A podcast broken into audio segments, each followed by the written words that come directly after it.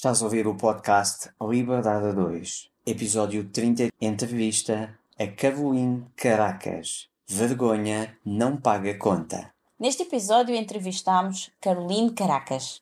Caroline é especialista em marketing e deixou há uns anos o seu emprego de sonho para se dedicar ao seu verdadeiro sonho. Caroline tinha tudo. Tinha o emprego de sonho, o salário de sonho, a carreira promissora de sonho. Era tudo maravilhoso. Mas tinha também dentro dela uma voz que começou a falar cada vez mais alto, a chamá-la para deixar tudo para trás e começar o seu próprio negócio. Às vezes temos uma voz dentro de nós que nos chama. E tu, já ouviste o teu chamado? A Caroline costuma dizer que aquilo que tu realmente precisas para conseguir seguir essa voz é aceitar que vergonha não paga conta e começar a aparecer para quem tu realmente és e o que realmente sonhas fazer da tua vida. Fica connosco para um episódio extremamente inspirador.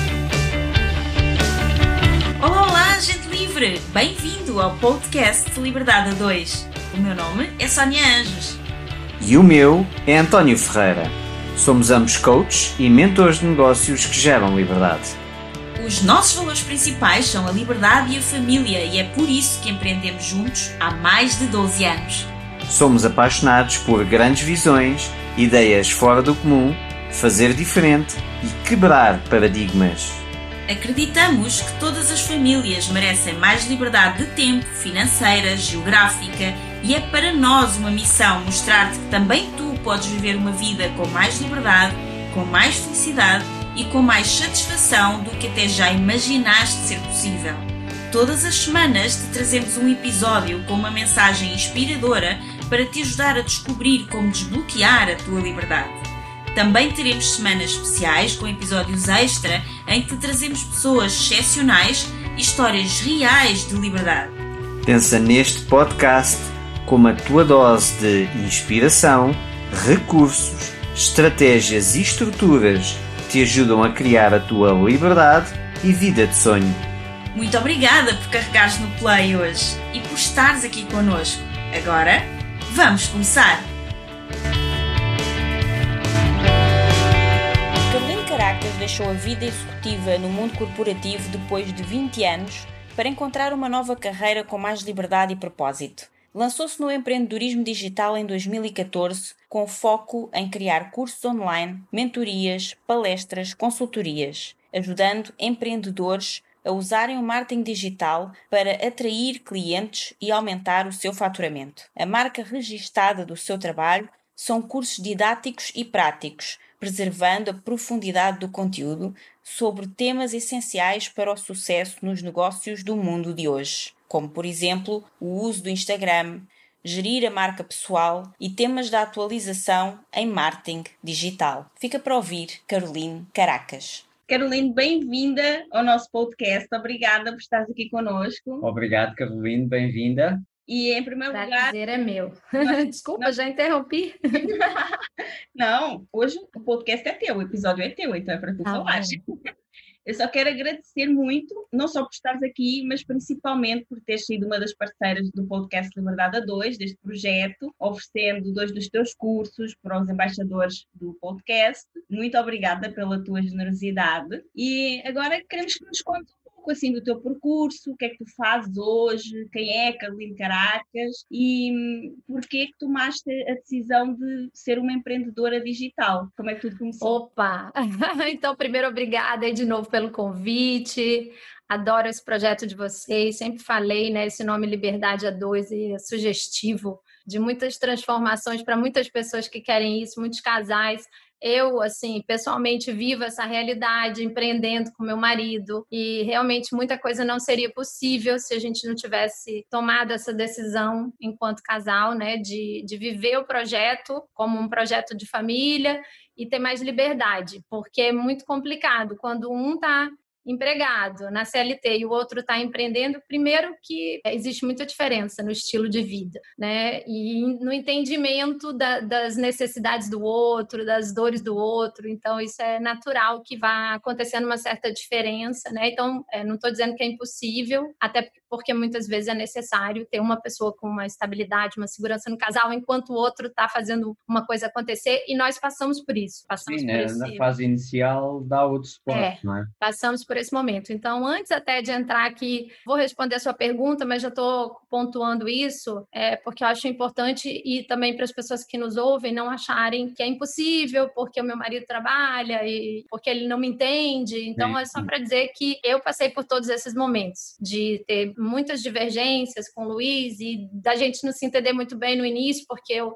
trabalhava 24 por 7 fazendo o negócio acontecer, né? Quando a gente empreende, é mais difícil no início a gente equilibrar, a gente parar, a gente dar um break, porque a gente quer ver aquele sonho acontecer. A gente tem muita preocupação, muita pressão pessoal que a gente se coloca também para fazer aquilo acontecer e mostrar para a família que vai dar certo, mostrar para o marido que vai dar certo. E, enfim, responsabilidade financeira com as filhas e tudo, que era o meu caso. Então, existe uma fase bem difícil, mas ele me apoiou muito quando eu resolvi largar a minha carreira, que era uma carreira bem sucedida sucedida, então agora já falando um pouquinho do meu percurso, eu sempre trabalhei em grandes empresas como executiva de marketing, então fui gerente de marketing, de vendas de uma operadora de celular, uma operação muito grande no Brasil, que era Claro. Depois eu fui para a indústria de shopping center, é, lidar diretamente com o varejo, né, com os lojistas e com o público final, então isso também é, me ensinou muito sobre vendas. É, eu sempre trabalhei com esse marketing muito focado em vendas, então marketing muito na ponta, né, para ajudar as pessoas, e isso foi fundamental para o trabalho que eu desenvolvo hoje, que é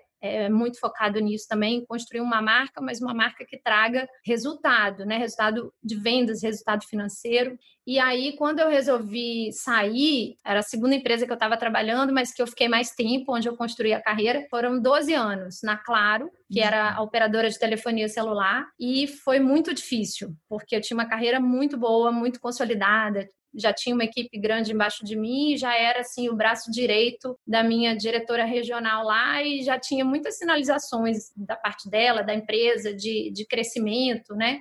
E eu falei, nossa, agora eu vou recuar, né? Vou, vou abrir mão disso tudo, mas foi muito mais pensando no futuro, porque eu estava curtindo ainda tudo aquilo que eu estava vivendo, estava gostando, mas eu pensava no estilo de vida daqui a cinco anos, no estilo de vida daqui a dez anos.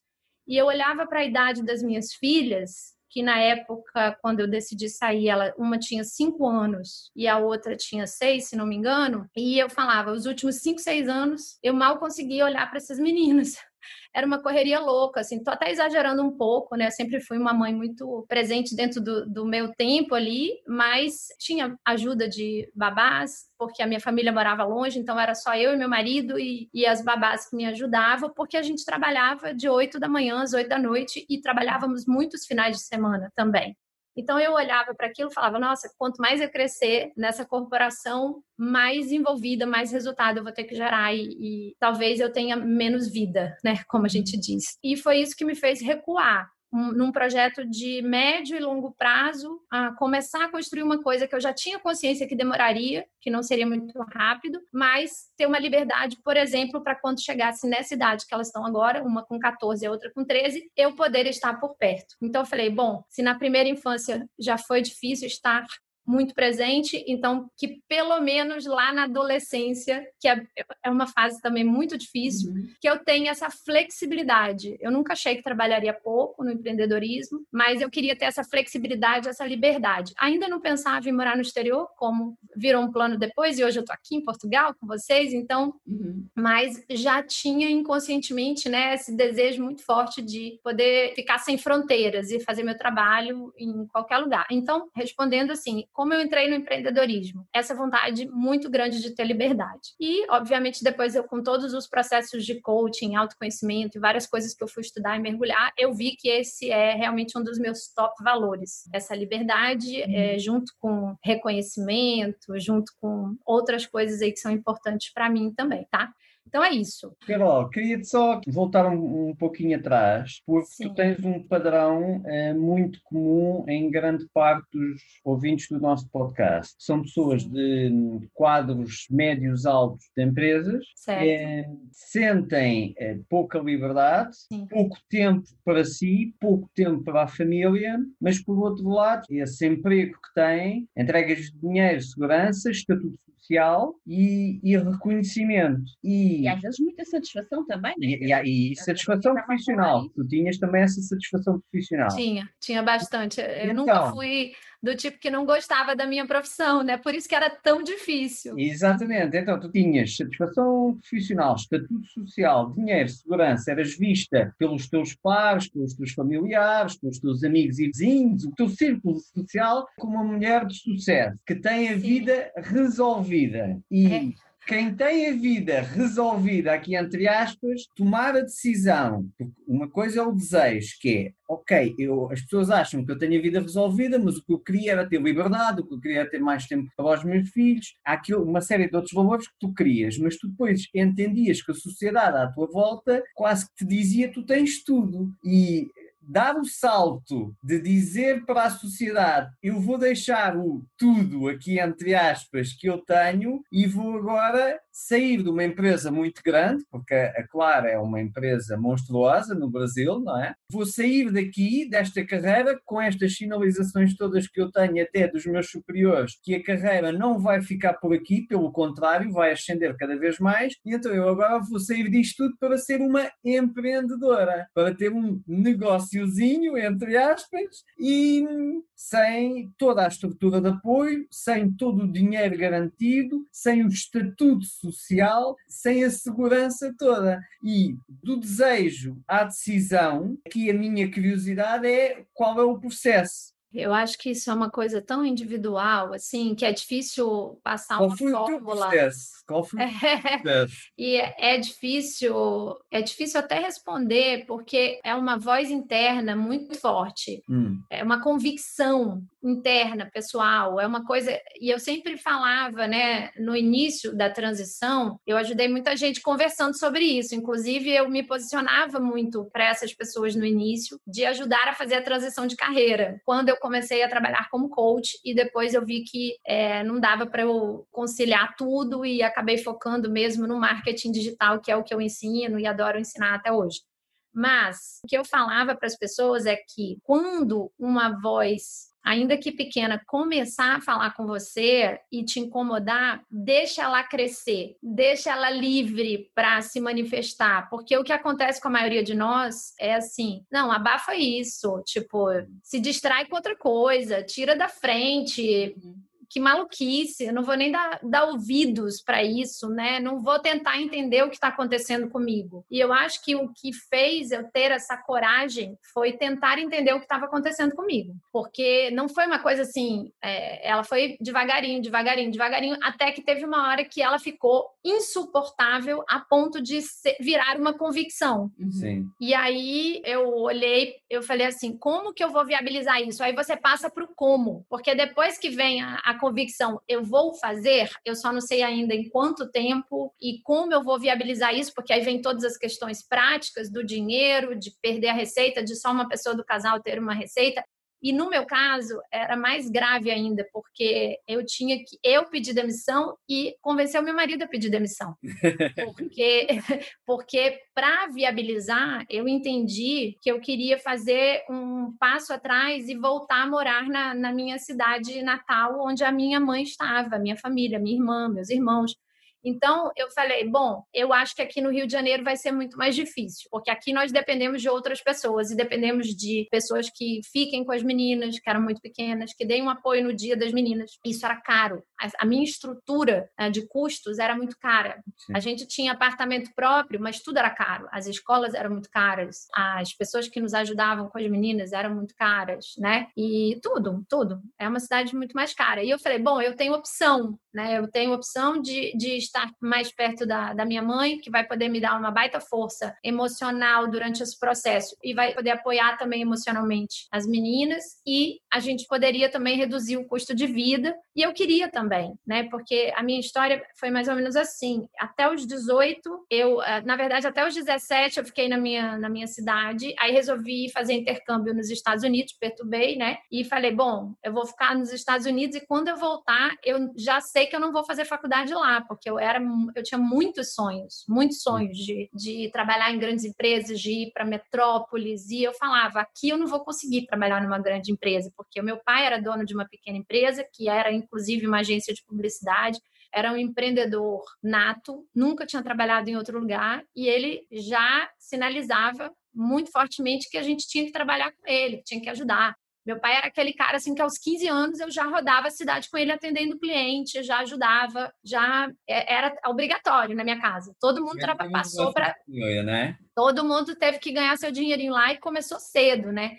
E eu até conto para as minhas filhas hoje como foi bom e, e, as lembranças que eu tenho de raiva dele ao mesmo tempo e hoje de agradecimento, porque com 15 anos ele me botou sozinha, isolada, num lugar atendendo telefone, porque ele dizia que todo mundo tem que começar como telefonista na empresa, porque é aí que a gente entende a empresa. Então, naquela época, a telefonista era por onde tudo passava. Então, ela, ela entendia como funcionava uma empresa a partir de atender o telefone. E eu, na época, imagina, uma menina de 15 anos, antes foi antes de eu ir para os Estados Unidos fazer o intercâmbio, e eu já trabalhava, e ele me botou isolada ali num trabalho entediante, que era esperar o telefone tocar, e era isolado de todo o resto da empresa, porque eu ficava numa salinha assim muito é, à parte. E, e, eu falo, meninas, eu conto isso. Isso ficou tão marcado que eu conto isso para as meninas hoje e, e, vejo o quanto isso foi importante minha ética do trabalho, para minha força de trabalho, para minha para minha determinação com o trabalho, de entender que o trabalho faz parte, que é, é muito importante para a formação do indivíduo, do caráter do indivíduo. Uhum. E, e isso é uma coisa que eu penso o tempo todo. A Clara está com 14 anos agora e a gente tá vendo como inserir ela numa rotinazinha, já ter o pagamento dela. E meu pai, ele pagava, me pagava bem pouquinho, todos os filhos recebiam o, o, a sua remuneraçãozinha ali no início, e a coisa ia crescendo. Só que no, no meu caso, eu tinha muitos sonhos mesmo, desde garoto, de eu queria trabalhar numa grande empresa. E eu acho que era o sonho naquela época da minha geração, hoje é empreender, né? Sim. A nova geração, todo mundo sonha empreender, ser livre, ter propósito, é, mudar o mundo, deixar um legado. Naquela época não se falava nisso. O sonho era ser executivo de uma grande empresa. E eu sabia que para isso eu ia ter que sair da minha cidade, que era uma cidade bem pequena no Nordeste do Brasil. E, e foi isso que aconteceu. Eu fui dos, do, do nascimento aos 18, eu fiquei nessa vida, né, completando os estudos, e dos 18 aos 36 eu fiquei em outra cidade. Então eu me sentia meio a meio. Na verdade, eu me sentia mais carioca até, porque dos, dos meus últimos 18 anos eu tinha ficado no Rio, trabalhando muito, construí minha vida lá, casei lá, minhas filhas eram do Rio e tudo, todos os meus relacionamentos, todos os meus amigos, tudo lá. Então, assim, até para os meus pais, principalmente minha mãe, ela não acreditava, me conhecendo, que eu estava dando um passo atrás de querer voltar, Sim. porque não tinha nada a ver comigo. Tipo, eu sempre fui muito de expandir, de conhecer, de novos horizontes mas para você ver o tamanho da vontade de fazer dar certo e de querer fazer sacrifícios temporários, que eu sabia que poderiam ser temporários, para colher uma recompensa lá na frente. Então, na hora de você bolar uma estratégia para atingir o seu sonho, tem que haver essa consciência de que algumas coisas não vão ser é, do jeito que você gostaria, do, do mundo ideal para você durante algum tempo. Sim. E eu falei para o meu marido, eu falei, olha, para isso dar certo, para a maior chance com a despesa, aí a gente fez conta, né? Seu salário, meu salário, as despesas, não sei o quê. Para isso dar certo, a gente ficar com menos um salário, porque a gente ganhava praticamente igual. Sim. Então, era literalmente metade da receita mantendo a despesa. Uhum. E a gente falou: bom, para isso dar certo, é muito mais fácil a gente ir para um custo de vida menor e que tenha mais apoio também suporte de, de pessoas, né? É, emocional, logístico, porque eram as duas coisas. Sim. E foi isso que eu fiz, né? Então, assim, é, eu acho que é isso. Todo mundo tem que, primeiro, ter a convicção muito forte, depois tem que sentar e fazer um plano. E eu falo para todo mundo que eu não faço apologia de fazer, de pedir demissão de maneira desestruturada, de qualquer jeito, na, no impulso. Por quê? Porque na hora que o dinheiro começa a acabar, é uma pressão surreal, é uma pressão ferrada, assim, dos outros, do, do seu cônjuge, é, de você mesma e aquilo que poderia dar certo e às vezes está próximo de dar certo, você para, larga, joga para cima porque o dinheiro acabou. Sim. Então eu, eu olhei para todas as minhas reservas, né, vi que eu poderia ficar lá uns bons dois anos se tudo desse errado. Então essa questão de você é, saber qual é o seu pior cenário. Primeiro reduzir todos os custos de vida, isso é o principal porque você quer que as suas reservas durem mais, né? durem mais. Então, reduz tudo e vê o que, é que você pode reduzir. E eu estava tão comprometida que eu reduzi mudando de cidade, dando um passo atrás e indo morar num lugar que eu tinha saído há 18 anos. E que a minha mãe falava assim: você tem certeza que você vai conseguir morar aqui de novo? Tipo, né? É outro estilo de vida, é outra cabeça, é outro tu. Você tem certeza? E ela falava assim para mim, ela estava feliz da vida, mas ela tentava não demonstrar que estava muito feliz, porque ela tinha muito medo de eu me arrepender. Todo mundo tinha medo de eu me arrepender. Todo mundo. Em volta de mim era um medo só. Mas assim, eu acho que aquela coisa que o universo conspira é super realidade. E nessa época eu nem estava tão envolvida com autoconhecimento, processos de desenvolvimento pessoal, para ter isso é, na minha cabeça, essa coisa de que o universo conspira. Mas hoje, olhando para trás, eu vejo o quanto conspirou. Porque aí, logo que eu cheguei, que eu decidi pedir demissão e convenci meu marido a pedir demissão, ele tinha 18 anos de empresa, empregado, e eu tinha 12 anos de empresa. Então, quando a gente voltou, eu logo arrumei um trabalho que eu achei muito legal, assim, de ter um, um, essa entrada de caixa nessa receita e também para me estruturar de novo numa nova cidade, conhecer pessoas, fazer networking, relacionamento. Então, eu fui trabalhar no shopping local, que era um, que estava construindo ainda e que era um recomeço para mim, com uhum. alguma entrada de dinheiro, até porque o meu marido estava demitido, né? Então, não podia ficar os dois sem ganhar nada. Então eu vi aquilo também como um passinho intermediário, ainda que não fosse ainda o meu negócio, o meu empreendimento, mas era um passo intermediário para daqui a dois anos eu poder largar geral mesmo. Uhum. E aí eu fui trabalhar com o shopping, fazer o start e aprendi muito, foi incrível. Assim, foi, foi uma, um desafio gigante. Toquei, deixei o shopping redondo, com fluxo, com vendas, e isso foi importante, né, para o meu currículo, para minha história e tudo. E aí eu falei, agora, agora chega mesmo. Então, agora eu vou sair e vou. E foi quando eu vi a oportunidade do empreendedorismo digital, dos cursos online. Foi em 2014, quando estava bombando, começando a bombar é, fórmula de lançamento no Brasil e todas as possibilidades. Aí eu tive um primo que já estava estudando bastante, conhecendo, falou: Olha, se você quiser vir abrir um negócio comigo, eu vou entrar nesse negócio aqui. E foi aí que tudo começou. Mas queria voltar aqui um pouquinho atrás.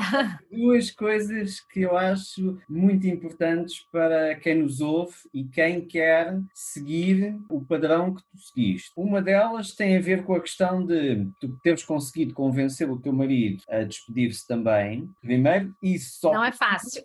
Essa parte aí eu não, é... também não estou recomendando, cada um sabe de si, hein? Isso só por si não é fácil. Mas no vosso caso em particular, o Luís, que é o teu marido, não tinha propriamente um emprego é, fácil de ser despedido, porque pelo que eu sei, ele tinha um cargo de topo numa das maiores agências de publicidade do Brasil. Portanto, é um cargo que, que, daquilo que eu conheço das agências de publicidade, as pessoas matam-se para conseguir atingir. E, e Ou por... seja, não é convencer o marido para se despedir, é convencer o marido a despedir-se do emprego dos sonhos. Dos sonhos de qualquer pessoa que está nesse mercado. E, portanto, também gostávamos de saber um pouco qual foi o processo. e não só, né? Porque o teu marido, ele é do Rio, certo? É, é praticamente, porque ele nasceu em Brasília, mas ele estava no Rio desde os 5 anos de idade. Então, é um carioca. Não é só ele despedir-se do trabalho, dos sonhos, de 18 anos, de uma carreira incrível, é também convencer um cosmopolita de uma cidade gigante como o Rio de Janeiro. Não é uma cidade gigante, é a cidade cidade maravilhosa. É, é, na verdade, cosmopolita mesmo é, seria São Paulo, mas o, o Rio, as pessoas que, que, gostam do Rio são apaixonadas pelo Rio e não saem por nada. Tipo, o próprio Luiz sente muita saudade do Rio. Ele quer. Se você perguntar ele, ele falou: Eu ainda tenho nos meus planos aqui voltar a morar no Rio. E eu já sou tão desapegada que eu já falo: Ih, não, não tá muito nos meus planos, não. Mas ele, ele quer voltar para algum dia ou pelo menos passar parte da vida lá, né? Parte aqui, enfim. Então, mas é isso também, é despedir-se do trabalho, de um trabalho incrível, ficar sem trabalho para ir viver numa cidade, para nós é grande, né? mas para vocês é muito pequena, com um estilo de vida completamente diferente, nada a ver do estilo do Rio. Então, mentalidades diferentes. É? Mentalidades é? completamente diferentes. Como é que se faz isso? Como é que se tira um carioca, que ele, ok, nasceu em Brasília, mas desde 5 anos no Rio, então como é que se tira um carioca e se leva o carioca para o Maranhão? um emprego e com uma mentalidade altamente sofisticada, não é? Partilha connosco ou com os nossos ouvintes, porque nós sabemos qual era a, a função ou o trabalho do Luís na, na altura. Ah, o Luís, ele, ele, é diretor de arte e trabalhava lá na área de criação da Ogilvy, que é uma das maiores agências do mundo, né? Sim. Uma agência muito conceituada.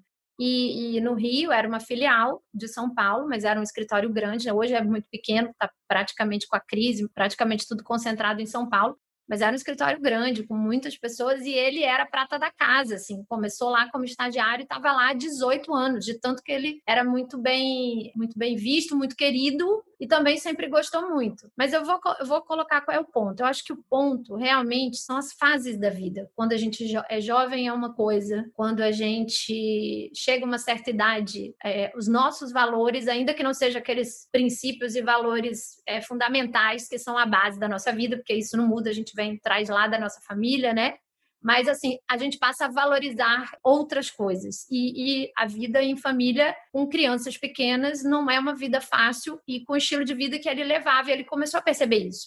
Porque quem trabalha em área de criação, em agência de publicidade grande, é, por mais que, que goste do seu ofício, levava uma vida muito dura. Então, eu falo, muitas vezes eu vi o meu marido entrar em casa às seis horas da manhã, tipo, passar a chave na porta. Por quê? Porque ele tinha virado à noite, é, viabilizando a criação sem prazo, né? Não ter prazo era normal, né? Todas as empresas do mundo querem tudo do dia para a noite e as empresas naquela época impunham muito isso. Hoje eu acho que está muito mudado, muito mudado, porque as empresas viram que perderam muitos talentos e que os jovens não vão se submeter a, a esse estilo de, de trabalho. Né? As pessoas querem também trabalhar por propósito, com significado, mas elas querem ter qualidade de vida hoje em dia. Todo mundo está pensando nisso.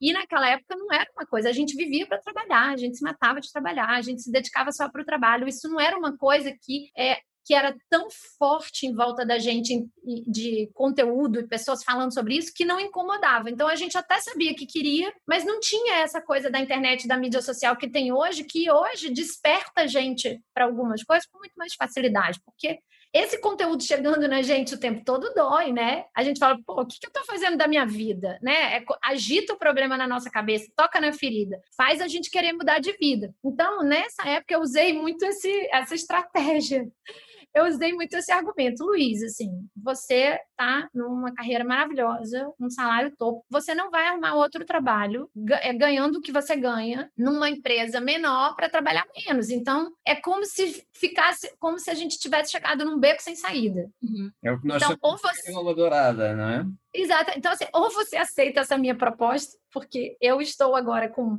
uma oportunidade. E, é, e eu falava, olha, a gente não é obrigado a ficar lá para sempre, porque ele realmente tinha essa, essa receio muito grande de não gostar, de não se adaptar. E eu falava, a gente não precisa ficar para sempre, é uma fase de transição. Então eu encarei muito como uma fase de transição e o futuro a Deus pertence. Se a gente não se adaptar e não gostar, a gente vai dar outro jeito, a gente vai fazer outra coisa. A nossa vida não vai parar ali, não vai morrer ali porque a gente também sabia que num lugar menor não ia ter o empregão que ele tinha, o empregão que eu tinha.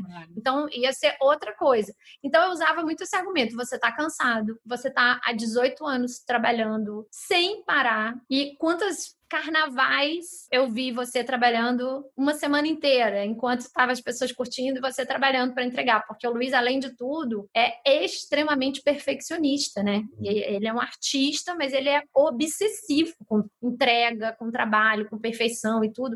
Então, de repente, um outro diretor de arte não ficava o carnaval todo lá, enfiado na agência, mas ele ficava sete dias, cinco dias enfiado para entregar tudo do, do que fosse para ele o melhor que ele podia dar.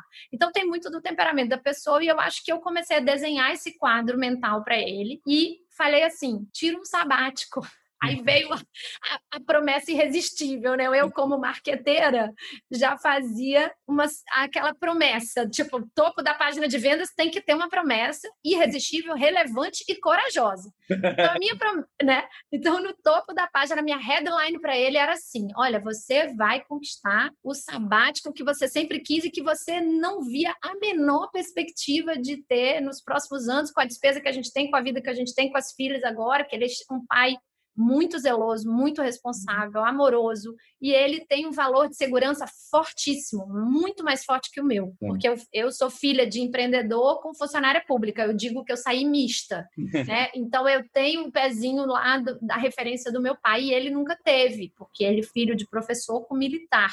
Então, é. aquela família mesmo que pregava, pregava estabilidade e segurança, concurso do Banco do Brasil, e ele era o único artista, e mesmo sendo artista que não quis, não quis fazer concurso no Banco do Brasil, quando entrou numa agência ficou 18 anos, para você ver o tamanho do, do, do, do, valor de segurança e estabilidade dele, que era muito diferente do perfil dos profissionais daquela época, que quicavam de agência em agência com propostas melhores, e que estavam sempre indo dali para lá, dali para lá, para fazer relacionamento, para ganhar prêmio. Não sei, ele nunca ligou muito para prêmio, para essas coisas. Ele ligava de ser um profissional reconhecido fazer um ótimo trabalho né?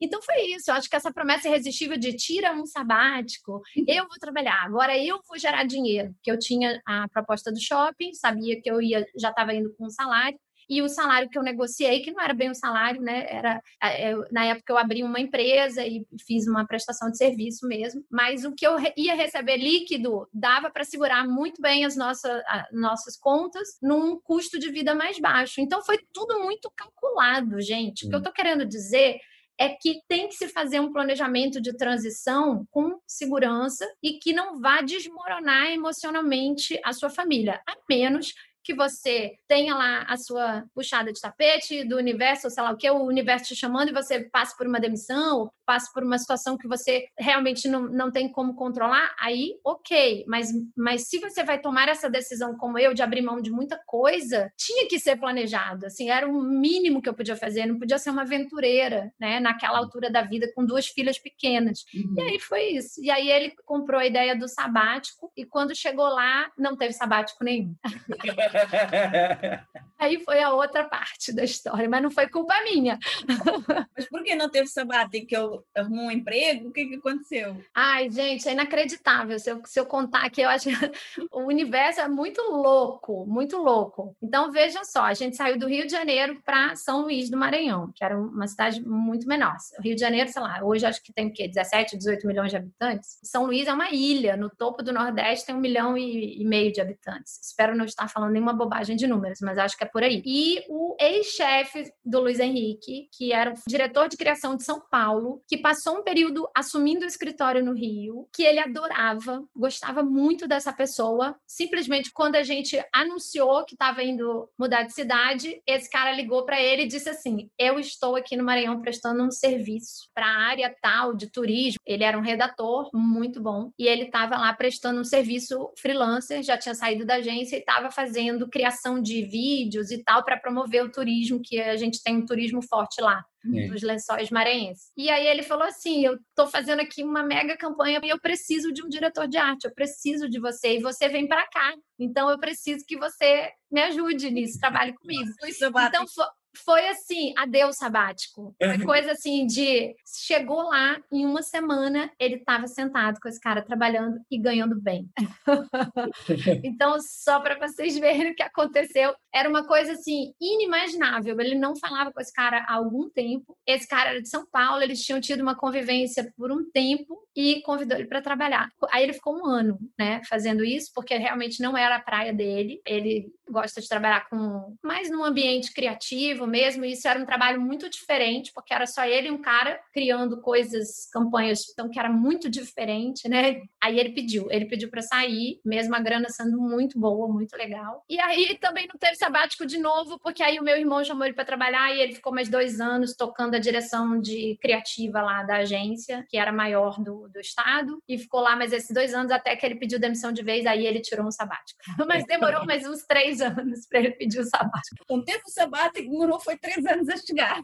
É, exatamente, exatamente. Mas há aqui um pormenor muito interessante e que toca muito na maioria das pessoas, que é o facto de tu tens um sonho, tens um sonho de empreender, de estilo de vida, mas crias uma estrutura e estás disposta a fazer o que tem de ser feito, incluindo tu despedes de um emprego de sonho para ir para um emprego exclusivamente para ganhar dinheiro, para manter a estrutura para o teu real sonho. E a maioria das pessoas que quer sair um emprego para o empreendedorismo vê a coisa de uma forma um bocado idílica, que é eu tenho o meu emprego e depois tenho o meu sonho que é empreender e só fazer o que eu gosto. E como não há possibilidade de saltar do meu emprego para o, o empreendedorismo idílico, que é eu só faço o que eu gosto e ganho muito dinheiro, então eu não saio do meu emprego e tu, uh, ok, para sair do ponto A para o ponto B, que é do meu emprego de sonho para o meu estilo de vida de empreendedora de sonho, vai haver aqui uma série de degraus e vão haver aqui alguns, até se calhar vou descer algumas escadas,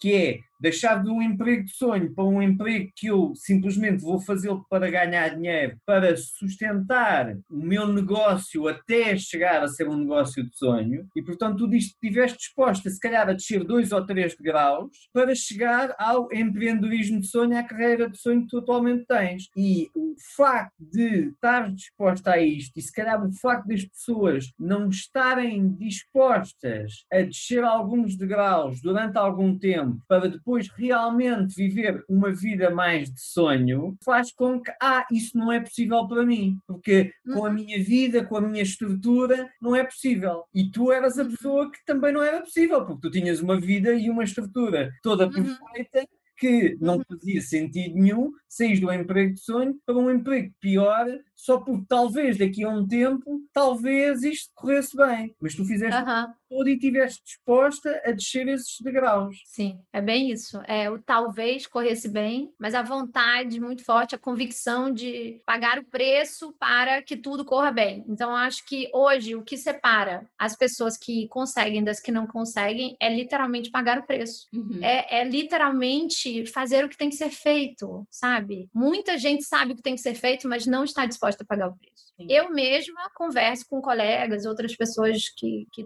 estão levando um estilo de vida ainda que não estão felizes, mas elas mesmas dizem para mim: ah, eu não quero fazer tudo que você faz, eu não quero, não quero fazer rede social, eu não quero é, ter que construir o meu nome, né, a minha marca pessoal na internet, porque aí vem o outro lado depois, né, que tem muita coisa que você tem que aprender a fazer, aprender a gostar, desenvolver habilidades e as habilidades elas nunca são completas numa pessoa. Empreender não é só fazer o que gosta, não existe esse momento de, ah, eu vou fazer o negócio só fazer o que eu gosto. É muito tópico isso. Mas se você conseguir, durante algum tempo, pagar o preço de não fazer o que você gosta, para você ter depois pessoas que te ajudem, né? Você dominar para depois delegar, tem uma série de coisas que são necessárias quando você vai empreender, porque você vira o eu presa. Esse é o primeiro momento. Departamento de uma pessoa só, ou exército de um homem só, como se diz. E é a mais pura verdade. E isso só vai melhorar com o tempo. Então, se. E as pessoas que não têm paciência não podem empreender. Isso é um fato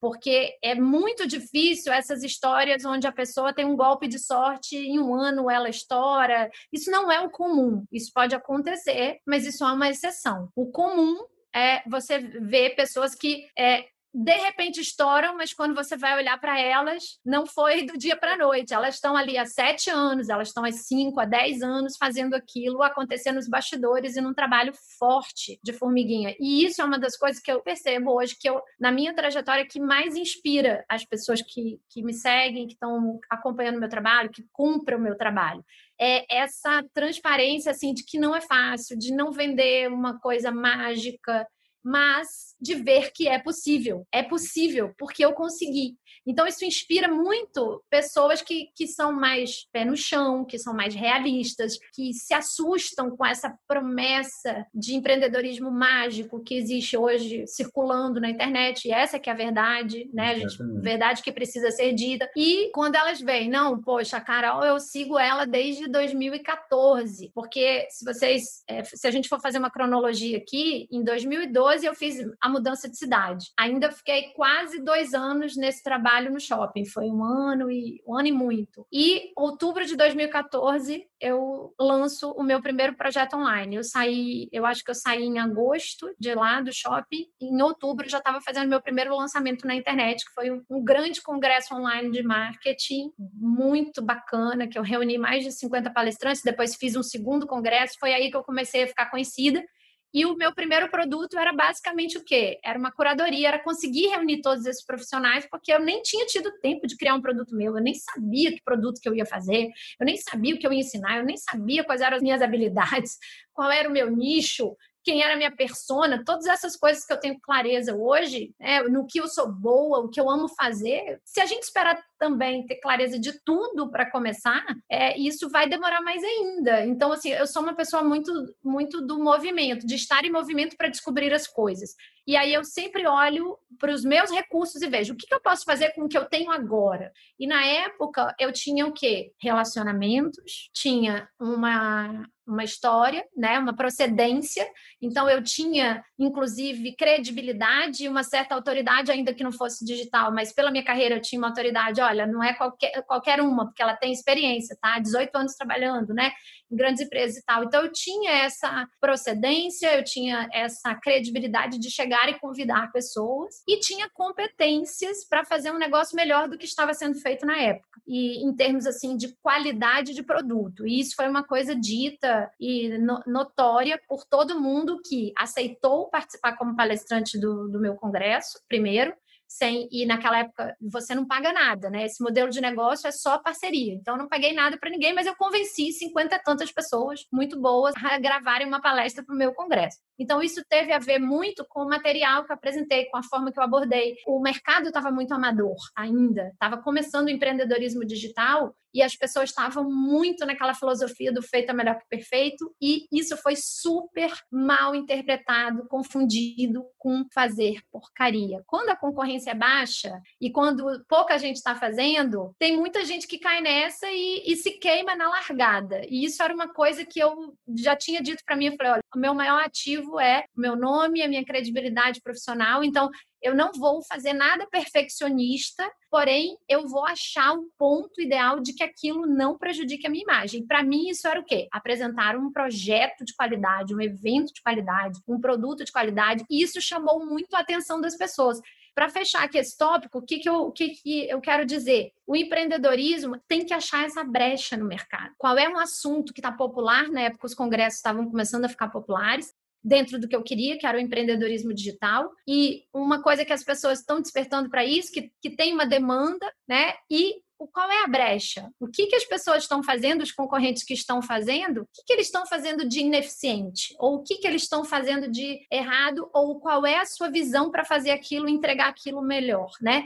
Porque tem que ser uma junção dessas coisas. E não significava que eu queria ficar, ser uma fazedora de congressos, tanto que eu só fiz dois e depois abandonei esse, esse modelo de produto, porque não foi mais o que eu queria fazer mas era um recurso, era uma oportunidade que estava na minha frente ali muito nítida de como começar e preencher uma brecha. Tudo que tu disseste até agora, Carline, é para mim é incrível esse padrão de o que é que eu posso fazer agora com os recursos que eu tenho, porque quando tu tomaste a decisão que querias ser uma empreendedora e até mudar de cidade e convencer o marido a despedir-se e tudo mais, é incrível porque tu nem sabias o que é que tu ias fazer, tu não sabias é fazer o que fazes agora, não é? então tu é não te despediste para dar um passo atrás porque já sabias que ias fazer isto a seguir. Não, tu não fazias a menor ideia do que é que tu ias fazer. Tu só sabias que querias empreender, ainda nem sabias em quê, né? Então, tu foste primeiro criar as condições da tua vida familiar, reunir pessoas, de, de apoio, não é? Toda a estrutura para depois estar com segurança, porque essa também era um valor importante para ti, não é? Apesar sim, de sim. ser empreendedora, a segurança, então gosto, tenho aqui a segurança que eu preciso, a família, tenho aqui um trabalho, que não é o trabalho que eu tinha lá no Rio, mas é um trabalho bom, e eu continuo a ser bem vista no meu trabalho, a fazer um trabalho bom aqui, então e que me dá um, um, salário também, e só daí é que tu foste pensar em que é que eu vou empreender. E quando tu começaste, começaste lá com os congressos, porque foi, como tu disseste, a brecha. Onde é que está a brecha no mercado? E algumas pessoas, o António há pouco falava das pessoas que nunca chegam a sair do emprego porque não, nunca têm as condições necessárias. E depois há os outros loucos, não é? Que têm uma ideia, acham que vão fazer só o que gostam. Talvez, se nunca ninguém lhes contou, nós agora aqui, tu já disseste e nós repetimos, não é? Nunca, nunca, nunca vais fazer só aquilo que gostas por empreender, né?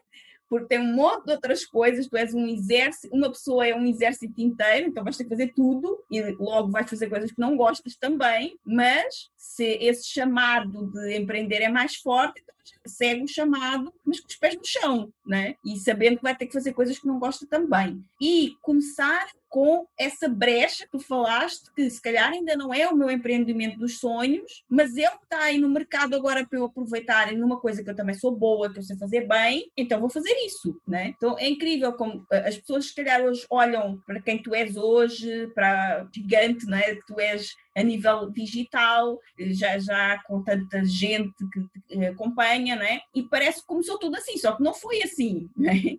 E mesmo quando começou lá em 2014, não era igual que é hoje, foi, foi uma evolução. Então, também não dá para a pessoa sair de um emprego louca, né, sem plano nenhum e já querer empreender e só fazer aquilo que gosta. Então, é Exatamente. Isso, né? É utópico. E, e tem que ter essa consciência e essa paciência, sabe? Mas aqui eu vou até pontuar uma coisa para não ficar nenhum erro de entendimento. Eu acho importante a gente achar uma brecha é, e que a gente faça, ainda que não tenha visão do todo, desde que ela também não seja na contramão daquilo que a gente quer. Sim. A gente tem uma noção. Ela, se for um passo que de alguma forma ou não atrapalha, ou não dá um passo atrás, ou na mesma direção do que você quer, super vale. Porque eu vou falar aqui do oposto que eu quase errei. Uhum. Então, por exemplo, quando eu saí do shopping, pintou uma oportunidade de eu entrar de sócia numa numa grande academia que estava abrindo, que era uma, uma marca nacional de academias fortíssima no Rio, São Paulo, e que estava abrindo nesse shopping que eu trabalhava na minha cidade. E estava sendo assim uma grande promessa de empreendimento para a cidade, que ia lotar, que ia isso, aquilo, arrebentar a boca do balão e teve uma oportunidade de ser, para quem estava ali nos bastidores e sabia da oportunidade de, de, pegar a lanchonete dessa academia, tipo o business de alimentação que era sempre era terceirizado. Então, dentro da academia eles tinham outros empreendedores que assumiam algumas coisas. E era um negócio até legal, que tipo assim, dá para tirar um dinheirinho, era um salário, era uma segurança. E eu ia ter que botar muito pouco dinheiro, não era muita coisa. Só que eu fiquei empolgada com isso, muito mais com medo de não ter nada e de me sentir o quê? Me sentir uma desempregada, porque também tem muito esse sentimento. Ou você se sente uma empreendedora convicta que está buscando seu sonho e ainda não consegue tirar dinheiro, ou você diz que é empreendedora, mas no fundo você se sente uma desempregada passando um tempo se pintar um outro emprego aí, você pega. Não tem convicção ainda. Então, se um headhunter te ligar, aí você, hum, acho que eu vou aceitar. Ou, no meio do caminho, aconteceu comigo. Eu tive headhunters de outras cidades me ligando. E eu tive que dizer não. E eu tremi nas bases, né, na época. Porque o meu negócio ainda não dava dinheiro. Ainda não conseguia tirar dinheiro. Mas eu respirei fundo e vamos lá. E numa hora dessa, se você não está muito convicta, esses testes do universo vão acontecer. Ele vai te testar, ele vai botar uma cenoura na frente, vai botar um, uma outra oportunidadezinha ali para desviar da direção. Então, o que, que aconteceu? Eu fui, avancei bastante, cheguei a fazer conta, cheguei a conversar com pessoas que eram donas de business de alimentação, e dentro de academia como essa, né, né? E eu quase fui, só que aquilo ia me sugar uhum. energia, ia pegar, não era só o dinheiro, porque era pouco investimento, mas ia sugar o meu foco, minha energia e depois eu não tinha nenhuma relação emocional com aquilo, tanto é que eu não, não fritava um ovo direito, hoje eu frito um ovo bem, hoje eu faço até coisas que eu amo, guacamole, essas coisas que eu... ah, minhas filhas falam, nossa, a mamãe evoluiu tanto, tá, tá tipo, tá bom. Mas na época eu não fritava bem um ovo, porque eu sempre fui aquela pessoa que trabalhou muito, comia fora e, e não, não tinha nem oportunidade de cozinhar em casa. E eu falei, gente, no dia que faltar um funcionário aqui, quem é que vai vir fritar o ovo da lanchonete? Né? Porque é sempre o empreendedor que tem que dar um jeito. Uhum. Quem tem que estar tá à frente do negócio, aconteça o que aconteça, é o empreendedor. Eu sou muito favorável dessa coisa de aprender o business todo, saber coisas essenciais do business, antes de você virar um empresário, sabe? Então, no início, a gente é muito empreendedor. Depois, a gente vira um empresário com a equipe, pode delegar, pode ser só investidor aqui, acolá, não sei o quê.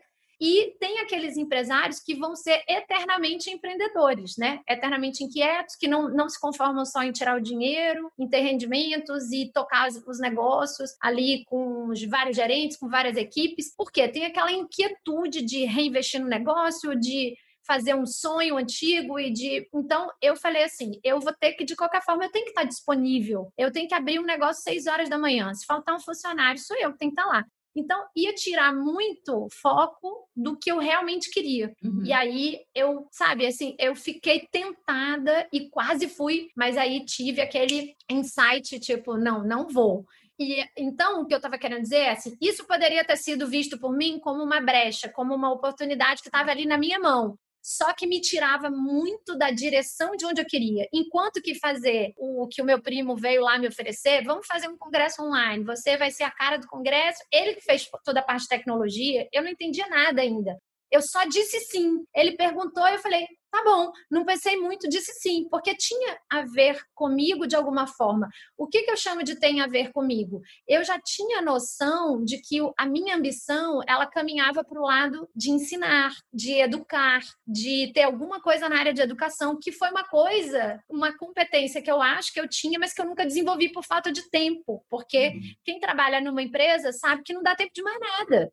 Então eu falei, bom, tem a ver, ainda está nebuloso, eu não sei bem o que eu quero, eu não sei bem onde isso vai dar, mas tem a ver. Ele não é um passo atrás, não é uma contramão e não me tira de uma direção. Ele também não me atrapalha. Às vezes a gente dá um passo, pelo menos ele tem que ser neutro, não, não atrapalhar aquilo que você quer.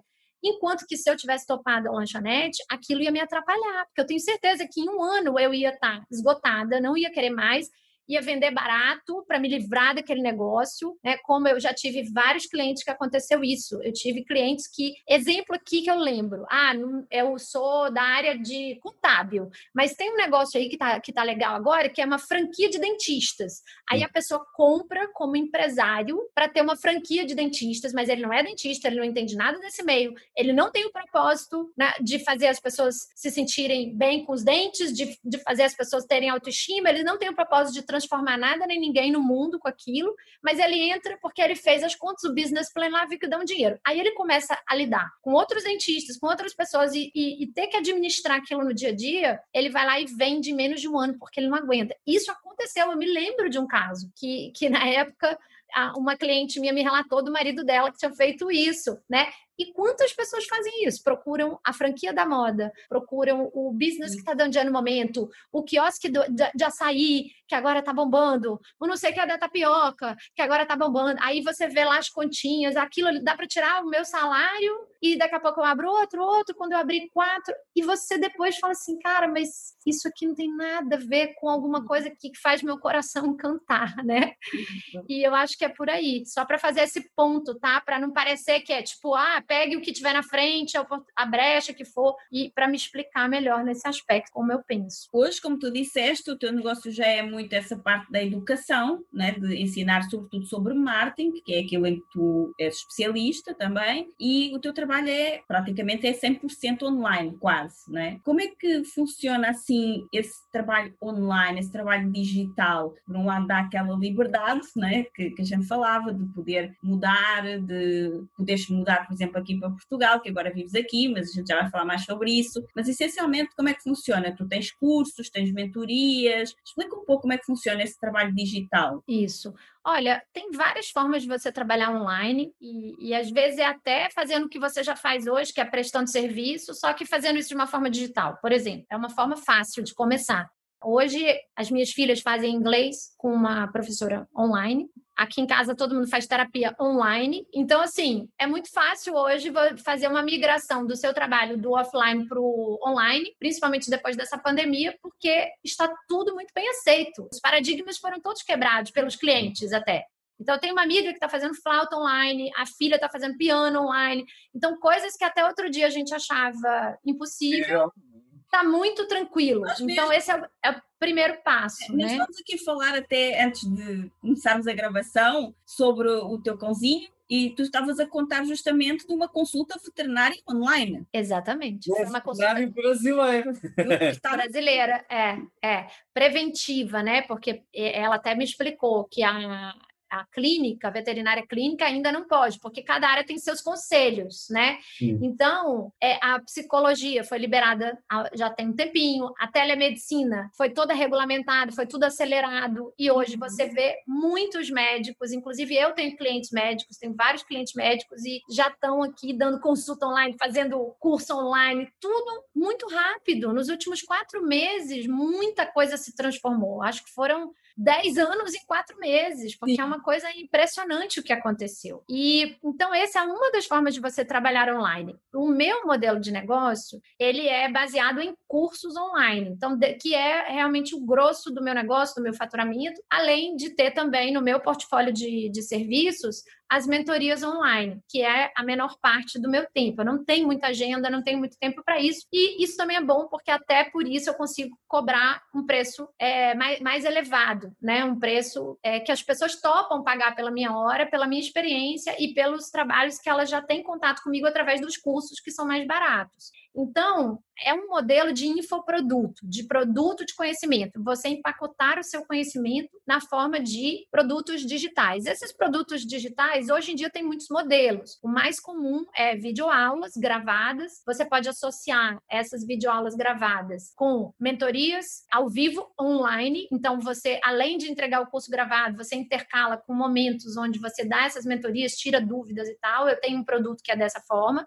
E aí, naturalmente, é um produto mais caro, que é um curso de marca pessoal, onde eu agrego as aulas gravadas, os encontros comigo. Tem outro produto, mais um produto de entrada, que é mais baratinho, porque ele é totalmente escalável, porque ele é todo gravado e as pessoas não têm acesso direto a mim mas tem todo o suporte de pessoas que respondem, que tira, a gente tira todas as dúvidas, mas é tudo via plataforma, não tem encontros ao vivo, uhum. online. E tem um outro que também é uma assinatura, que a pessoa paga ou por ano ou por mês para ter aulas comigo todos os meses. Então, assim, tá bem desenvolvido, tá bem rico esse universo. Hoje a gente pode ter não só um produto, pode ter vários, e é aí que a coisa começa a ficar boa realmente do ponto de vista financeiro, quando você tem uma esteira de produtos para rentabilizar aquele mesmo cliente de várias formas. Às vezes a pessoa compra um, já quer outro. Então, a, grande parte hoje das pessoas que pagam uma hora individual comigo, uma mentoria individual de três horas, que é o mínimo que eu faço, são pessoas que vieram do meu curso, né? Do, do curso online de Instagram.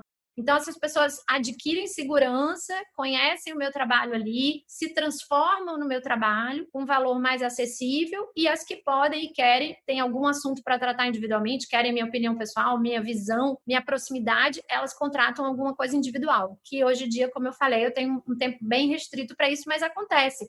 E essa soma dessas, dessas receitas é que vão formando o faturamento do, do negócio online. E geralmente, assim, é, aumenta 10 vezes mais. Então, tipo, de um curso de entrada para um encontro individual, literalmente essa pessoa que confiou, ela paga 10 vezes mais para estar tá online depois, né? Sim. Então, é, é o modelo de negócio que eu tenho é baseado nisso. Porém, tem muitas pessoas hoje que estão fazendo vários outros modelos. Quando você fala de um e-commerce, é um outro modelo de, de negócio digital, porém que tem ainda a mercadoria física. Então, você ainda tem algumas questões é, de armazenamento, de compra, fazer pedido de compra de produto, né, de logística e tal, ou de produção, ou de fábrica. Eu tenho, tenho cliente que é dona de confecção de roupa, malharia, e tem o e-commerce. Tem outras que já são multimarcas, então que fazem as compras nos vários fornecedores e é, revendem no seu e-commerce. Então tem ainda esse lado, mas também já tem outros modelos de negócio acontecendo, dropshipping, que você não precisa comprar nada. Você literalmente é, no digital você cria um site, um front-end que a gente chama né, uma, um ponto de contato com o cliente, joga tráfego nesse site, nessa página, escolhe um produto para promover e o que você precisa ter são as habilidades de marketing digital. Aí você não precisa ter capital para comprar produto, nem você precisa se preocupar com a parte logística, né, com a parte operacional, porque isso alguns fabricantes estão entrando nesse mundo justamente porque aí eles começam a ter muita gente vendendo para eles e o seu papel é fazer essas pessoas chegarem no seu site, que é, são algumas habilidades de marketing digital. Já o infoprodutor, que é o meu caso, ele tem que ter uma habilidade forte de entregar conteúdo, de gerar conteúdo, de ensinar imaginar que o cara dos bastidores lá do dropshipping ou do e-commerce não precisa. Então, eu acho assim que para você escolher o modelo de negócio ideal para você trabalhar online, você tem que se conhecer em primeiro lugar e saber o que, que você gosta, saber o que, que você sonha, quais são as suas ambições em termos de modelo de negócio e de vida também porque no caso do infoproduto é muito um lifestyle business que eu chamo, né? Sim. É muito um modelo de negócio de sua vida está muito misturada, integrada, e isso também tem os seus riscos, isso também tem a sua vulnerabilidade e também tem o um lado sombra, como tudo tem um lado que é maravilhoso e tem um lado que não é. Uhum. Aí eu ainda não achei o modelo de negócio perfeito, tá? Então, se alguém aí achar, me avisa. Então, o que eu acho que você tem que fazer é ir pelo caminho daquilo que você tem mais brilho no olho, fundamental, domínio. Não adianta fazer sem entender, sem dominar, porque a tendência hoje é desaparecer, já que está muito mais concorrido e também fazer porcaria. As pessoas vão comprar uma vez, não vão comprar mais. Ainda podem te prejudicar a sua reputação, porque hoje na internet está tudo espalhado, né? Então, minha recomendação sempre vai ser o que você ama muito, então o que você não vai ter preguiça de fazer amanhã, amanhã, amanhã, o que você não vai ter, vai querer estar tá sempre se aperfeiçoando, estudando mais, e o que tem a ver com o seu conjunto de competências e habilidades, porque eu vejo muita gente hoje querendo ensinar o que não tem competências e habilidades, seja porque não tem uma história pregressa, seja porque não, não desenvolveu isso ao longo da vida, é, seja porque se apaixonou pelo tema e, e começou a ler, ler dois, três livros e já quer ensinar, mas aí esbarra no problema da falta de credibilidade, né? Que isso fica notório. E essa é a recomendação, cara. Se conhecer é o primeiro passo para a gente escolher um, um, bom modelo de, de negócio para gente. Tu, há pouco mais do ano, fizeste uma grande mudança de vida. Foi, mudaste com a tua família para Portugal. Como é que surgiu o sonho de mudar fora, especificamente para Portugal, e como tanto tu como o teu marido trabalharem online influenciou a realização desse sonho de morar em Portugal, de morar fora do Brasil? A influência é total, porque se a gente não trabalhasse online, já ia ser um impeditivo, né?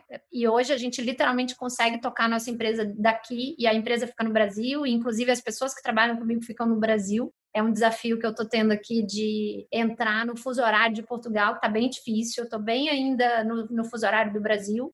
Então, assim, o fato de, de, estar estruturado, organizado e gerando receita, que a gente consiga tocar 100% online, isso fez toda a diferença, senão a gente não, não teria tanta convicção, né? Tanta coragem de fazer esse movimento. E o sonho foi muito daquilo que eu falei para vocês, né? Lá atrás, lá em 2012, começou a vontade de vamos fazer um movimento para ter mais liberdade. Mas ter mais liberdade para quê? Para aproveitar a vida, para ter novas experiências, para expandir os horizontes, fronteiras, filhos crescendo. Também a gente quer fazer tudo pelos nossos filhos, né? E chega uma idade que a gente fala assim, nossa, eu quero agora encaminhar eles na vida. Então você quer, você começa a pensar, o que, que eu posso proporcionar de experiência, de bagagem, que eu acho que é o mais importante, até porque elas sabem que se acontecer alguma coisa comigo, né, que Deus o livre, elas não têm necessariamente um negócio na mão, porque o negócio hoje está muito atrelado à minha figura Sim. e ao meu conhecimento. Então o que eu posso deixar para elas é educação, experiência, bagagem de vida, coragem, né, para não ter medo.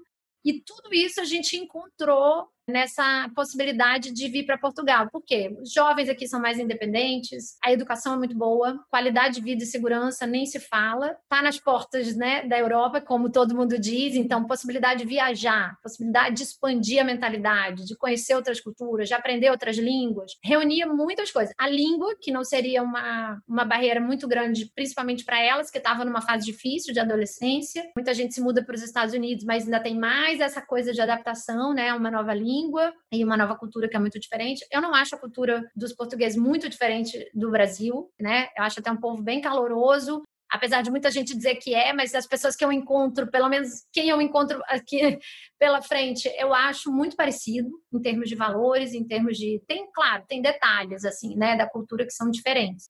Mas aquilo que é diferente não, não vejo necessariamente como ruim, pelo contrário, eu acho que só tem agregado a educação das meninas, elas estão muito mais independentes, e convivem com colegas que são muito mais independentes e autônomos e também querem ser, né? Porque nessa idade é uma idade do, do pertencimento, da, do, do, grupo, da aceitação. Então, assim, tá muito legal em todos os sentidos e a gente gosta bastante e tem a ver com aquilo que eu falei. A gente saiu de uma cidade grande para uma pequenininha, fez lá nosso período mais desacelerando, só que não, porque eu estava construindo um negócio, então não desacelerei. Agora que eu estou conseguindo desacelerar um pouco mais, porque aí vem a fase da colheita, né? A gente não uhum. pode esquecer. A fase do plantio é a mais dura e é onde mais pessoas desistem. É onde eu falo que tem o vale da montanha. Muita gente não vai subir a próxima montanha, vai, vai passar pelo vale e não vai subir a próxima. E o que separa os homens dos meninos e as mulheres das meninas, como diz o ditado, né? Esse ditado não é meu,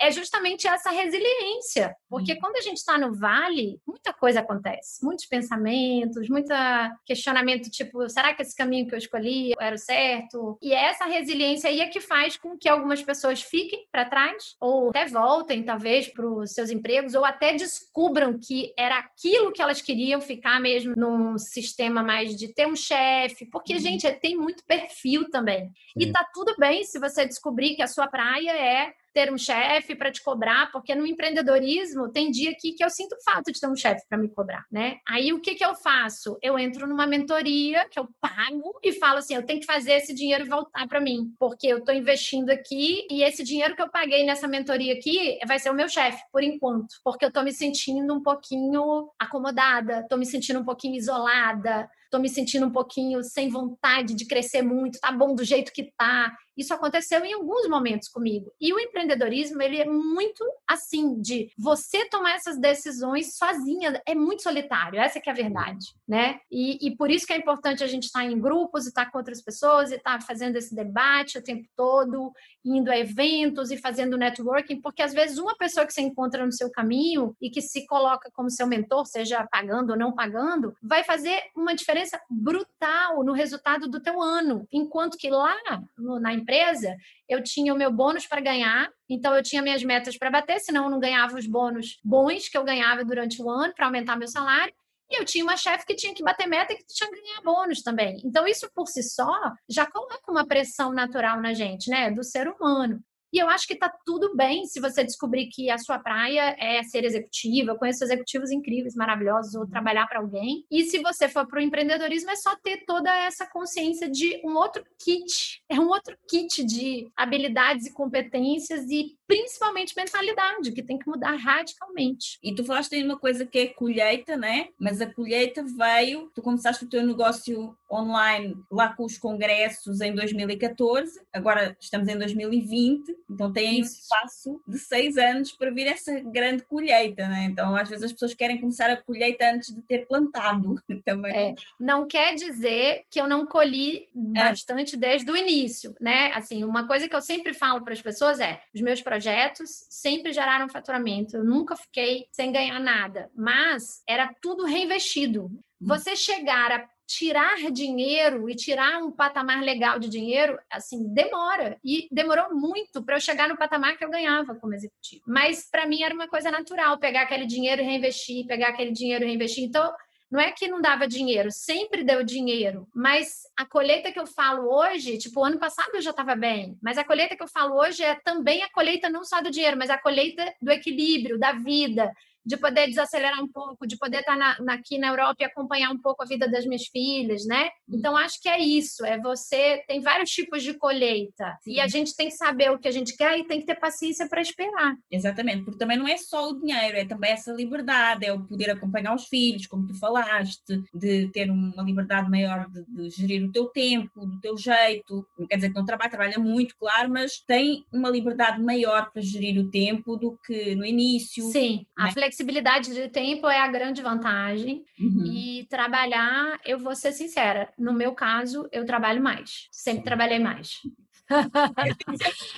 Essa que é a verdade. Porque assim, as metas mudam. Você chega num patamar, não adianta achar, ah, eu queria ter três cursos rodando. Aí o sonho era ter três cursos rodando, renda passiva, isso está gerando dinheiro. Mentira! Porque quando você tem três cursos rodando, chega uma outra necessidade, tipo assim, as campanhas não podem parar. Tem que ser muito mais, tem que ter várias campanhas para fazer esses cursos gerarem dinheiro. Então, toda semana eu tenho que estar gravando um material novo e tal. Ah, mas o conteúdo gratuito tem que ser muito maior, então tem que produzir muito mais conteúdo gratuito, né? Ah, eu comecei a faturar mais, mas eu tive que botar mais pessoas. Então, o faturamento tem que aumentar porque tem que comportar a equipe. Aí, aí quando você fala assim, não, eu tenho três produtos rodando, chega a hora de atualizar um deles, porque também você não pode parar de atualizar os produtos. E isso dá um trabalho de cão, né? Fora, fora o tempo de interagir com as pessoas. E fora o tempo também de começar a atender demandas. Tipo, você me fez uma demanda hoje de estar aqui no podcast. Eu tenho que dizer muitos nãos na minha agenda. E isso é uma das coisas, é uma das coisas que me perguntam como você consegue produzir tão. E não tem jeito. É muito não que a gente tem que dizer. Muito não, às vezes até silenciar né? Mas tem, tem coisas que você não vai poder dizer não. Tem parcerias e pessoas que você vai encontrar no seu caminho que você tem que também dedicar um tempo para esses relacionamentos, para essas pessoas. Então, é, é assim, é, é, uma, é uma engenharia de vida que você tem que fazer constante. E eu não posso dizer que eu estou na praia com o laptop trabalhando com o pé para cima e trabalho quatro horas por semana, como diz o velho livro, trabalho quatro horas por semana, porque isso não é realidade. Inclusive a Paula Abreu, né, que é muito minha amiga, foi minha mentora, ainda é até hoje, e ela diz muito uma coisa. Ela fala, né? Nós, empreendedores digitais, trabalhamos 24 por 7 para ganhar dinheiro enquanto dormimos. Sim. E é, Isso. E é, então, assim, a parte verdade é ganhamos dinheiro enquanto dormimos. Isso é verdade. Parcial. Por quê? Porque eu acordo e vejo que caíram várias vendas no meu celular, porque foi o momento que aquela venda entrou, né? Mas eu trabalhei a semana inteira e muitas vezes eu trabalho sábado e domingo. Só que aí vem também o lado do, do que a gente busca, que é o desenvolvimento pessoal, para buscar o equilíbrio, para tirar um break, para entender que, olha, se eu não produzir essa semana, eu vou faturar menos e tá tudo bem, eu vou faturar menos e eu preciso, eu preciso desse break, eu, uhum. eu agora vou tirar uma semana de férias. E eu tava lembrando que desde que eu comecei a empreender, eu nunca mais, isso desde 2014, nunca mais eu tirei um mês de férias na minha vida, nem 15 dias. Eu me, eu me lembro de tirar uma semana. Eu tiro assim, uma semana, aí no outro semestre eu tiro uma semana e muitas vezes eu tenho que ir pro hotel lá onde eu tô, mas isso é uma vantagem, então tem que olhar pelo é lado isso. bom. Né? E tirar duas horinhas por exemplo, porque caiu no final do mês, eu tenho que fazer os pagamentos, eu tenho que olhar alguma coisa que está acontecendo, eu tenho que me comunicar com a equipe pelo WhatsApp. Então, a gente tem ferramentas hoje, tecnologia, que faz a gente ficar muito mais produtivo. E eu prefiro assim. Então, assim, é uma questão de o que você quer para sua vida, porque eu prefiro tirar uma semana, depois tirar uma semana, ou ah, sexta-feira, poder tirar uma sexta-feira e ir para a praia olhar minha filha jogar vôlei, como eu já fiz. Ou no meio da semana, agora, quarta-feira, vou para Cascais com meu marido marido que é o aniversário dele, então a gente vai ter umas férias no meio da semana, assim. Sim. Essa flexibilidade é incrível, maravilhosa, mas nem todo mundo quer. Tem muita gente que quer ter uma previsibilidade de saber qual é o mês que eu vou tirar férias no ano que vem, programar aquela viagem de um mês, e eu acho que é de cada um, sabe? Não, a gente até tira férias, só que o trabalho vai com a gente, né? É, que não deveria, né? Mas a gente acaba que não tem jeito, né? Fazer o quê? Talvez alguém me falou, por causa do livro do, do Tim Ferriss, Trabalho 4 horas por semana, que ele enganou-se no título. Era descanso 4 horas por semana. Exatamente. Está mais compatível.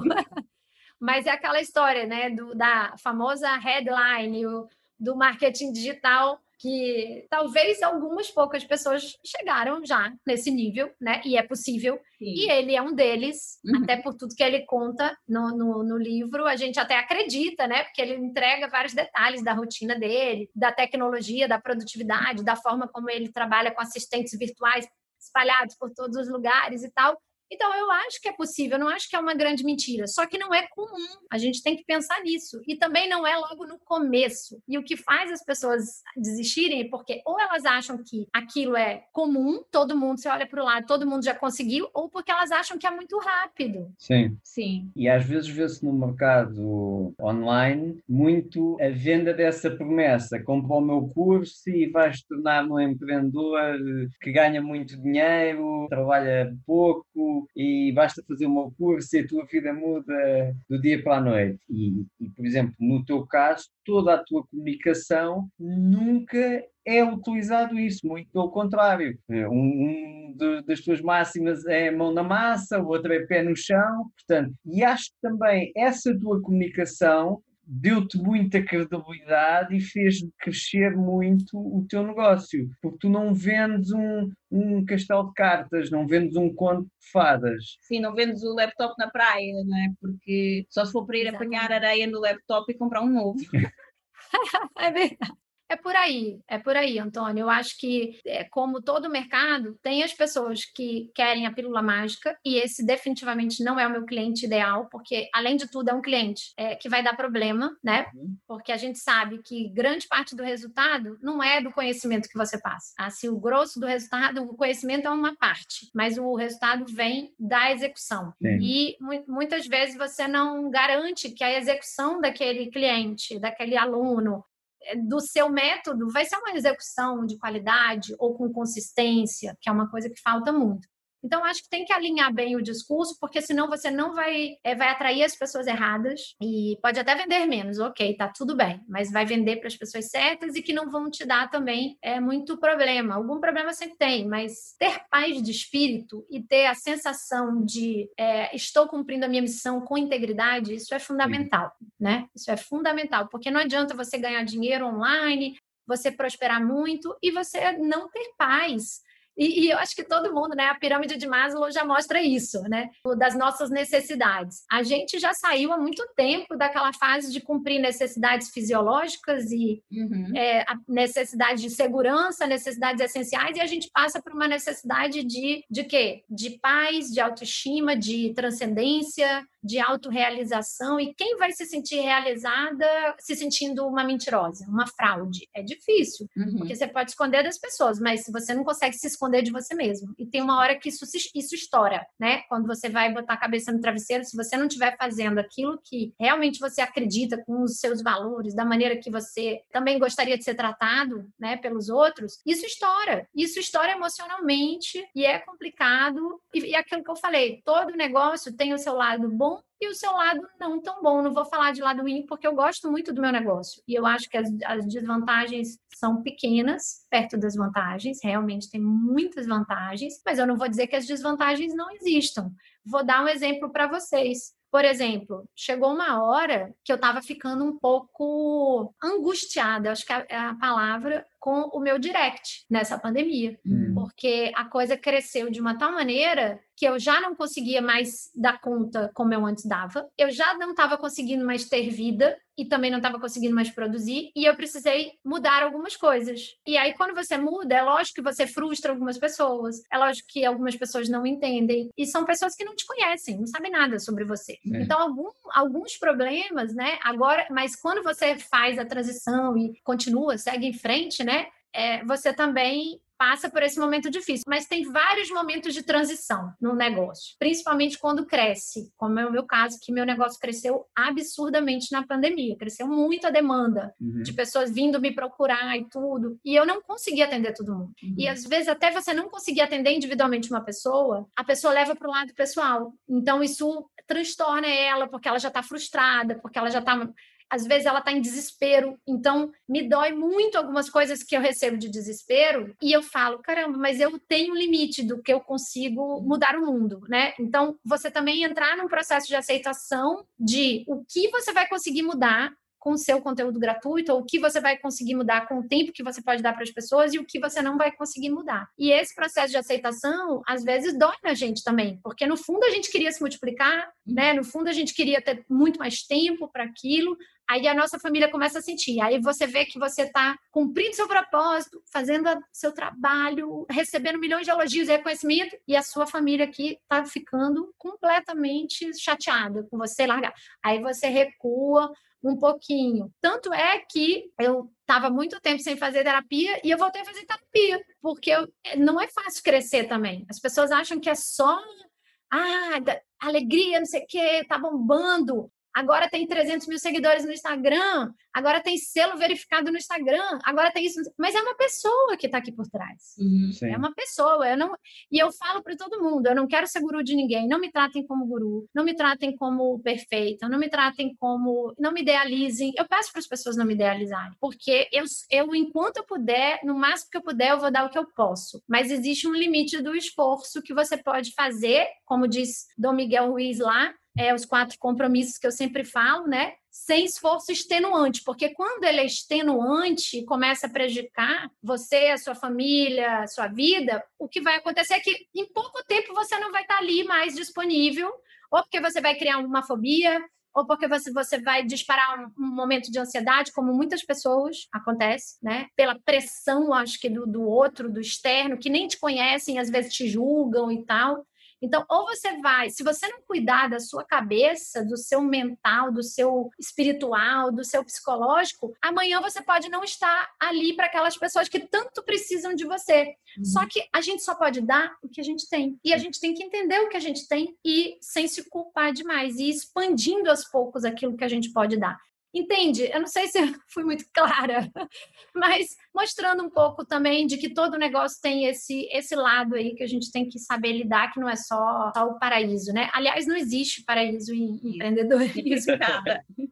A conversa com a Carolina está a ser mesmo ótima, mas hoje ficamos por aqui. Na próxima semana vamos continuar com a Caroline Caracas e ela vai nos falar muito, muito mais sobre, sobretudo, como ter um negócio digital pode realmente fazer a diferença na tua vida e na prosperidade do teu negócio. Como ouviste, o negócio da Caroline aumentou muito durante a pandemia. Isso aconteceu porque durante esse período algumas pessoas ficaram sem trabalho, algumas pessoas ficaram ausentes do seu trabalho, foram para casa, a maioria de nós esteve em casa e parou os seus trabalhos.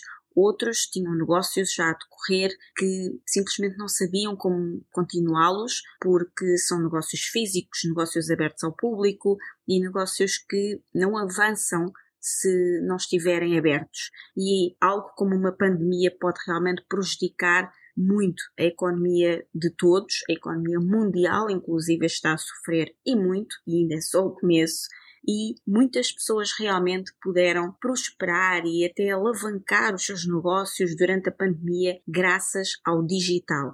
Foi exatamente isso que aconteceu com a Carolina, o negócio dela já era digital, já há muito tempo e continua a ser, mas porque ela era uma das que estava muito bem posicionadas quando a pandemia começou, o negócio dela só cresceu.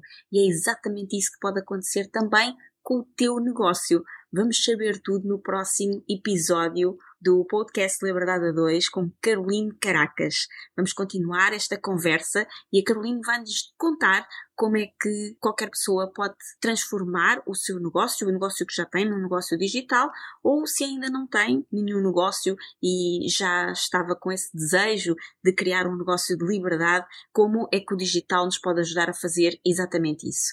Então fica connosco para ouvir o próximo episódio, que é a continuação deste com Carolina Caracas, e até lá encontramos-nos por aí nas redes, em Liberdade a 2, procura por Liberdade a 2 e segue também a Carolina Caracas. Encontramos-nos também dentro do grupo, da nossa comunidade, em liberdade2.com barra grupo, porque lá já estão conteúdos que te podem começar desde já a ajudar a começar a criar o teu negócio digital. Conteúdos que te ajudam a expressar melhor, a comunicar melhor a tua mensagem, a falar de uma forma muito mais assertiva para poderes inclusivamente fazer vendas e prosperar independentemente de estarmos em pandemia ou não. Prosperar em qualquer altura com o teu negócio de liberdade. Nós ficamos por aqui, encontramos-nos no próximo episódio. Até lá! Muito obrigada por ouvir o episódio de hoje. Se gostaste do que ouviste, certifica-te que nos dizes isso, deixando-nos a tua avaliação de 5 estrelas e o teu comentário, porque a tua opinião é mesmo muito importante para nós. Estamos no iTunes, no Castbox e nas principais plataformas de podcast. Depois, subscreve o podcast para receberes automaticamente os próximos episódios e se fizer sentido para ti, partilha-o com quem mais gostas. Também podes ouvir os episódios no nosso site em liberdade2.com. Se ainda não te segues nas redes sociais, procura por Liberdade 2. Comenta no post sobre o podcast e conta-nos sobre os teus desafios, sucessos e o que queres que falemos em futuros episódios. Vamos adorar criar um episódio especial para ti. E o melhor acontece depois do episódio, nas conversas dentro da nossa comunidade. Procura por Grupo Liberdade 2 no Facebook e solicita a tua adesão à nossa comunidade de gente livre. Nós adoramos passar este tempo contigo e mal podemos esperar por te encontrar aqui no próximo episódio. Até lá, desenha o teu estilo de vida, compromete-te com os teus sonhos e agarra a tua liberdade. Até lá!